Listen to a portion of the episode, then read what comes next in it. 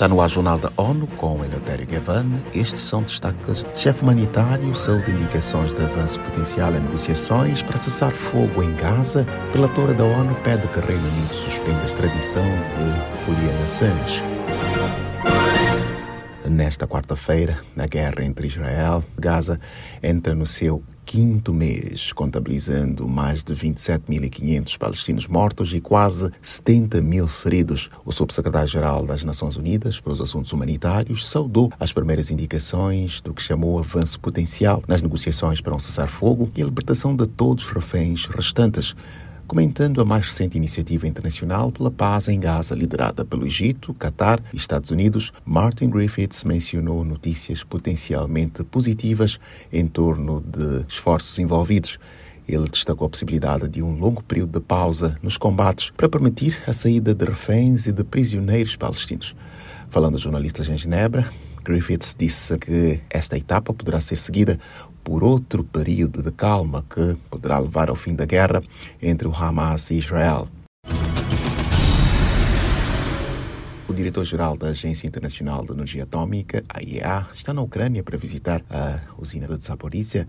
Ele reuniu-se com o presidente ucraniano Vladimir Zelensky na terça-feira, antes de viajar rumo ao local onde esteve esta quarta. Felipe de Carvalho tem mais informações. Falando de Kiev, antes da reunião, Rafael Mariano Grossi ressaltou a importância de garantir a proteção das instalações, de modo a impedir que haja um acidente radiológico afetando as vítimas da guerra. No uh, place for complacency or to believe that everything is uh, stabilized there. Far from that. No entanto, ele afirmou que no momento não há espaço para complacência e que a situação está longe de ser estabilizada. Grossi disse que os fatores ligados ao suprimento externo de energia já causaram oito apagões completos. Da ONU News em Nova York, Felipe de Carvalho. A visita avalia questões relacionadas à ainda frágil situação de proteção nuclear no local. Grossi informou ao presidente ucraniano que os principais objetivos da missão incluem avaliar o estado dos atuais sistemas de energia e refrigeração essenciais para a segurança das instalações e níveis de pessoal qualificado. O Programa Mundial de Alimentos PMA anunciou que vai realizar operações adicionais de auxílio para chegar até 3 milhões de pessoas na Etiópia nas próximas semanas.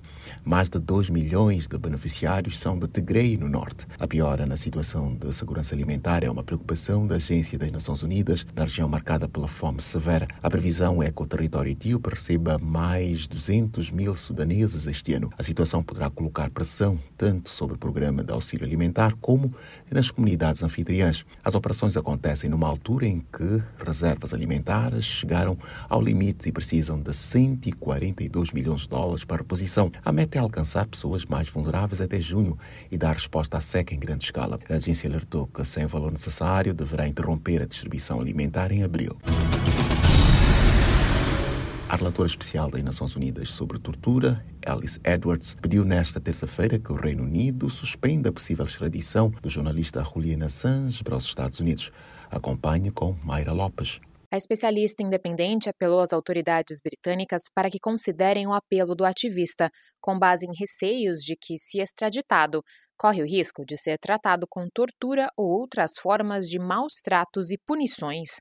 A relatora afirmou que Julian Assange sofre de um transtorno depressivo recorrente e de longa data. Segundo ela, nos Estados Unidos, ele enfrenta inúmeras acusações, inclusive sob a Lei de Espionagem de 1917, por supostas liberações ilegais de telegramas e documentos diplomáticos via página online conhecida como Wikileaks. Da ONU News, em Nova York, Mayra Lopes. Outro risco apontado pela especialista é de Assange receber uma sentença potencialmente desproporcional, levantando questões sobre se a extradição para os Estados Unidos seria compatível com obrigações internacionais do Reino Unido em matéria de direitos humanos.